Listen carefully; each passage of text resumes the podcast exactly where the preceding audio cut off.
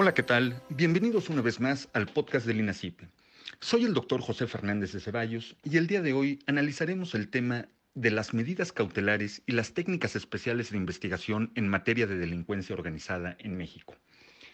Para este análisis nos acompaña el doctor Óscar Báez Soto, quien es catedrático en el Instituto Nacional de Ciencias Penales y también es catedrático en la Universidad Nacional Autónoma de México.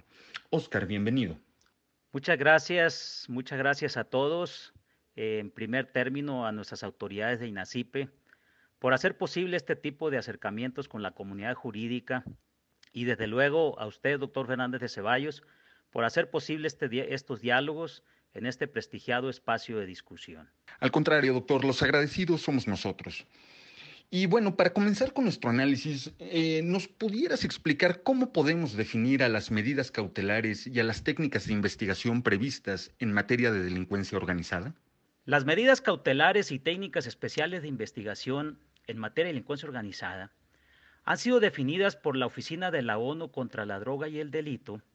como las herramientas con que cuenta el operador del sistema penal con el objeto de prevenir, detectar, controlar e investigar las actividades delictivas que desarrollan las organizaciones criminales. Estas han sido sugeridas por las diversas convenciones de la Organización de las Naciones Unidas, específicamente a partir de la Convención de Viena de 1988 en contra del tráfico ilícito de estupefacientes y sustancias psicotrópicas, ampliadas y precisadas de manera importante en la Convención de Palermo del año 2000 en contra de la delincuencia organizada transnacional. También se retoman como instrumentos de investigación relevantes en la Convención de Mérida de 2003 en contra de la corrupción. La Organización de las Naciones Unidas propone su adopción de conformidad a los principios fundamentales de los respectivos ordenamientos jurídicos internos de cada país, en la investigación de la delincuencia organizada y otros delitos de fuerte impacto social como la trata y tráfico de personas,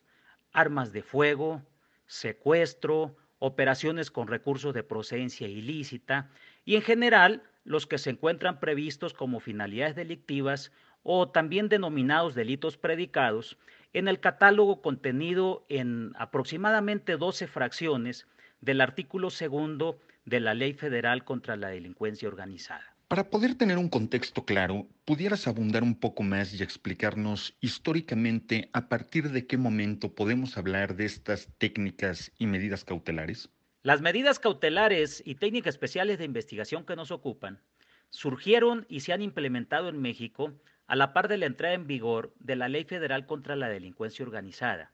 misma que recordemos fue publicada en el Diario Oficial de la Federación el 7 de, noviembre de 1996. Sin embargo, podemos también encontrar antecedentes importantes desde el 3 de enero de 1989, cuando en el marco de la suscripción de México de la Convención de la ONU en contra del tráfico ilícito de estupefacientes y sustancias psicotrópicas, se realizaron adecuaciones al artículo 198 del entonces denominado como Código Penal para el Distrito Federal, en materia del fuero común y para toda la República en materia del fuero federal. Y precisamente a través de esta adición se establecieron determinados agravantes para los delitos de contra la salud para el supuesto de que el activo participe en una organización delictiva establecida dentro o fuera de la República. También la medida cautelar de la duplicidad del plazo de retención está presente en la Constitución política de los Estados Unidos mexicanos. A partir del 3 de septiembre de 1993, cuando se inserta por primera ocasión en el artículo 16, entonces eh, párrafo séptimo, la frase delincuencia organizada, estableciéndose también en el texto constitucional aludido la duplicidad de la retención ministerial de 48 hasta 96 horas en tratándose de una investigación por delincuencia organizada. Eh, para hacer efectivo el mandato constitucional, recordemos también que en enero de 1994 se adicionó el artículo 194 bis al Código Federal de Procedimientos Penales, en donde además de regularse en la norma procesal dicha medida cautelar, se definió de manera primigenia a la delincuencia organizada. En este recorrido histórico, ¿cuáles han sido las medidas cautelares en materia de delincuencia organizada a las que se ha recurrido con mayor frecuencia en México? De entrada, mm, debemos de precisar que no son pocas las medidas cautelares previstas en la ley eh, especial, ya que al menos podemos contabilizar 12 supuestos diferentes de ellas. Sin embargo, de las más ocurridas, indiscutiblemente está la medida cautelar del arraigo a nivel federal, por ejemplo, siempre ha sido implementada a través de autorización judicial previa. Eh, e inició su vigencia desde el 27 de diciembre de 1983, eh, mucho antes de que contáramos con, con la Ley Federal contra la Delincuencia Organizada, y procedía en la investigación de los delitos previstos en el catálogo de delitos graves, que estuvo considerado en el artículo 194 del Código Federal de Procedimientos Penales. En aquel entonces la duración era de hasta 30, 30 días. Pero uh, cuando se publica la Ley Federal contra la Delincuencia Organizada, se amplió este plazo en materia de arraigo hasta por 90 días, incluyendo sus prórrogas. Eh, por ejemplo, aunque el objetivo de la charla no es necesariamente el análisis de cifras, como un mero dato de acercamiento, o debemos decir que la extinta Procuraduría General de la República privó de la libertad mediante el arraigo a 12.071 personas entre los años 2004 y 2018. Esto según una, según una respuesta a una solicitud de información pública hoy disponible, en donde también, por cierto, se aclara que no existe información sobre los años anteriores, por lo que dicha cifra resultaría en la realidad mucho mayor. Eh, eh, en este sentido también eh, la duplicidad del plazo de retención es otra de las medidas cautelares a la que se ha hecho mm, recurrencia en cierta medida, ya que casi invariablemente en una investigación por delincuencia organizada el agente del Ministerio Público de la Federación procede a decretarla ante la insuficiencia de datos de prueba obtenidos durante las primeras 48 horas de retención y también por la complejidad que reviste la integración de la carpeta de investigación por este delito. Me parece, apreciado José, que sin ser las únicas, sí resultan las citadas las de mayor recurrencia. Y en este mismo sentido, ¿cuáles son las técnicas especiales de investigación en materia de delincuencia organizada de mayor recurrencia en nuestro país? En el rubro de las técnicas especiales de investigación, como en lo referente a las medidas cautelares, existen en la Ley Federal contra la Delincuencia Organizada una amplia gama de ellas, 11 supuestos diferentes para ser exactos. Pero con relación a tu pregunta, me referiré de manera, de manera primordial a tres de ellas. Primero, la intervención de comunicaciones privadas, vigente en México desde julio de 1996 y en donde, según datos oficiales, solo de enero de 2015 a diciembre de 2017, jueces federales aprobaron 2.198 solicitudes que realizó la entonces Procuraduría General de la República para intervenir comunicaciones telefónicas y electrónicas. La mayor parte de las peticiones fueron de la Subprocuraduría especializada en investigación de delincuencia organizada. También durante la presente administración se sigue haciendo un uso recurrente de ella. Segundo, el testigo colaborador, previsto en el artículo 35 de la Ley Federal contra la Delincuencia Organizada, el cual, solo bajo el fundamento de la fracción primera del numeral citado, pudiera hablarse del verdadero arrepentido. En el resto de las fracciones mantiene mayor semejanza con uno de los presupuestos de procedencia del criterio de oportunidad previsto en el artículo 21 constitucional. Se trata con este, como textualmente lo establece la ley eh, federal en contra de la, de la delincuencia organizada, de que sin perjuicio de las reglas previstas en el Código Nacional de Procedimientos Penales respecto a los criterios de oportunidad y procedimiento abreviado, cuando alguna persona colabora eficazmente con el agente del Ministerio Público de la Federación en la investigación y persecución de quien forme parte de la delincuencia organizada o delitos vinculados a esta, se podrán aplicar beneficios consistentes en la disminución de la sanción, la remisión parcial de la pena o incluso provocar que los antecedentes de, investigación que aporte o se obtengan con su colaboración no sean utilizados en su perjuicio. Por último, debemos aludir a las operaciones encubiertas, establecidas de origen en la ley federal solo como infiltración de agentes, pero que a partir de la reforma del 2016 se le denomina correctamente como tal. Con su implementación en casos concretos, se intenta, dentro de sus objetivos, abarcar el conocimiento de las estructuras de organización, formas de operación, ámbitos de actuación e identidad de los integrantes del grupo delictivo. Recordemos también que fueron las operaciones encubiertas y la intervención de comunicaciones privadas a las que más recurrió también la Policía Federal en su momento, con fundamento en la figura de la investigación preventiva de los delitos, contenida en la ley que le diera vida jurídica a dicha corporación. Eh, desafortunadamente, también podemos decir que durante estos casi 24 años de vigencia, fijando como su inicio principalmente la entrada en vigor de la Ley Federal contra la Delincuencia Organizada, tanto las medidas cautelares como las técnicas especiales de investigación en esta materia se han distinguido en su aplicación incuestionablemente por el desaseo y excesos atribuibles a la ausencia de reglas claras y a la incapacidad de la autoridad especializada a quien le corresponde su implementación. Doctor, ¿qué opinión te merecen las técnicas especiales de investigación que están previstas en la ley de la Guardia Nacional que bajo la figura de la prevención preventiva de los delitos no requieren que sean implementadas bajo la conducción y mando del Ministerio Público en una carpeta de investigación? De inicio, hay que reconocer que lo que hace la ley de la Guardia Nacional en sus diversos preceptos, en específico en los artículos 9, 15, 100 y 105, es transferir, precisamente para la Guardia Nacional las atribuciones que ya tenía la Policía Federal desde 2009. Sin embargo, aprovechando la bondad de la pregunta e intentando hacer un ejercicio responsable de la libertad de interpretación que nos da INACIPE, me parece que así como en su momento se hizo en torno a la ley de la Policía Federal, podemos cuestionar ahora el riesgo que tiene implícita tal atribución cuando se acude a determinadas técnicas de investigación especiales, prescindiendo de la dirección y expertise jurídica de la institución del Ministerio Público,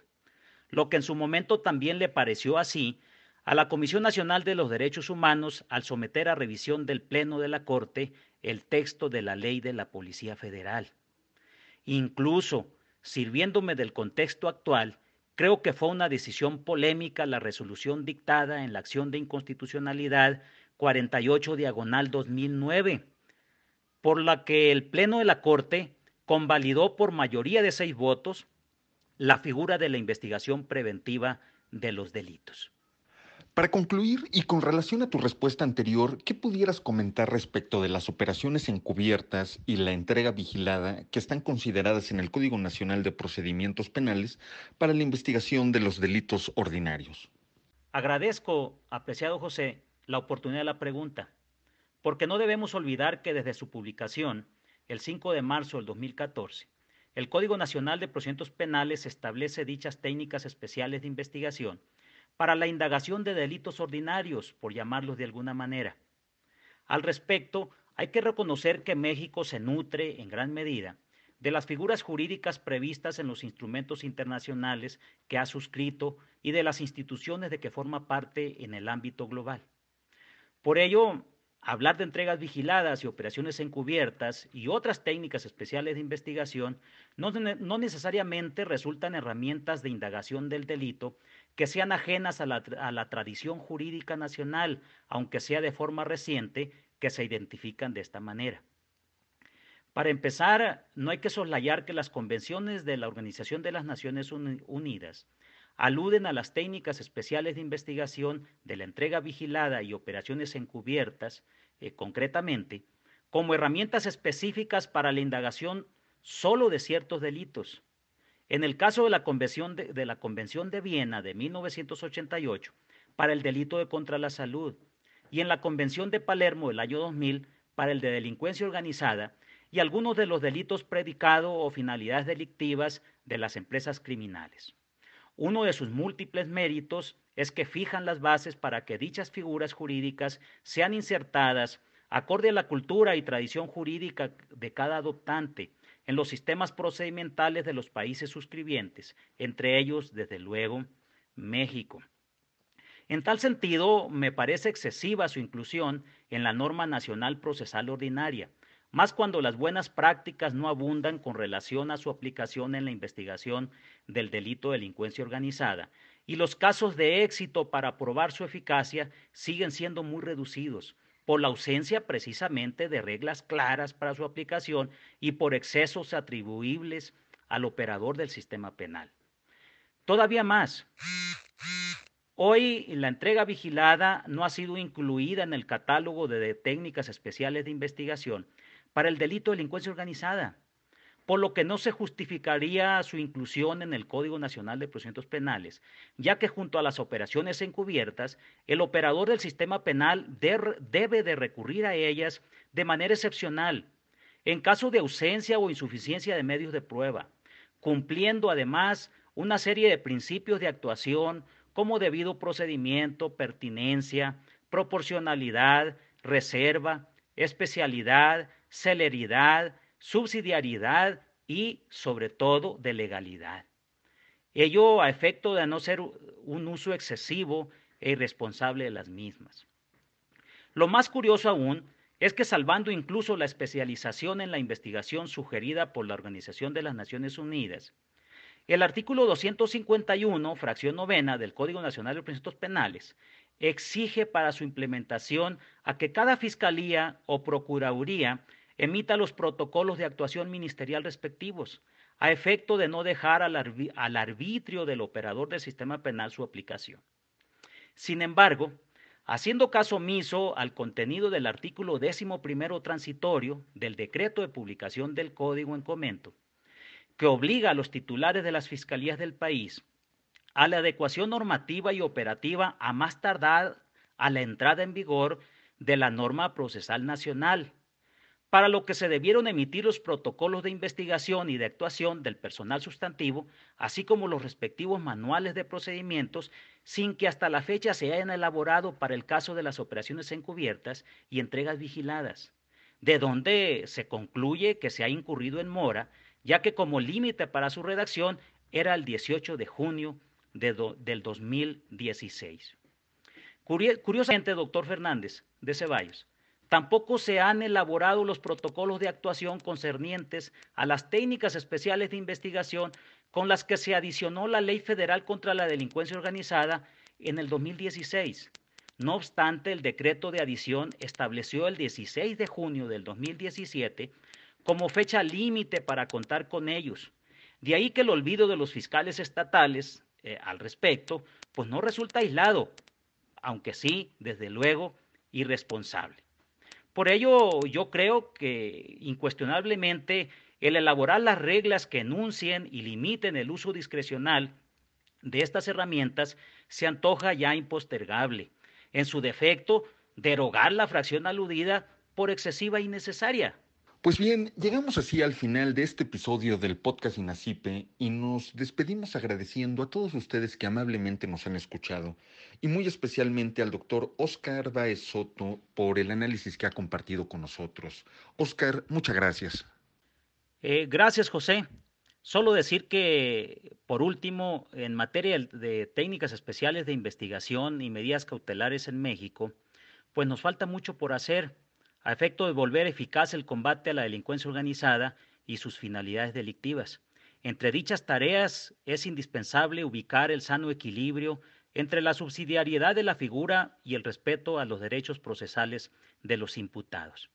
También aprovecho el espacio uh, para agradecer nuevamente a Inacipe por la oportunidad, a las personas que amablemente nos han seguido por su paciencia y a ti, apreciado José, porque como anfitrión me has recibido en el espacio de comunicación del que eres titular. En verdad, muchas gracias a todas y a todos. Nuevamente te agradecemos, estimado Oscar, e invitamos a todos a que la próxima semana escuchen un nuevo podcast del INACIPE, donde analizaremos algún tema relevante para el derecho penal, porque en el INACIPE se viven las ciencias penales.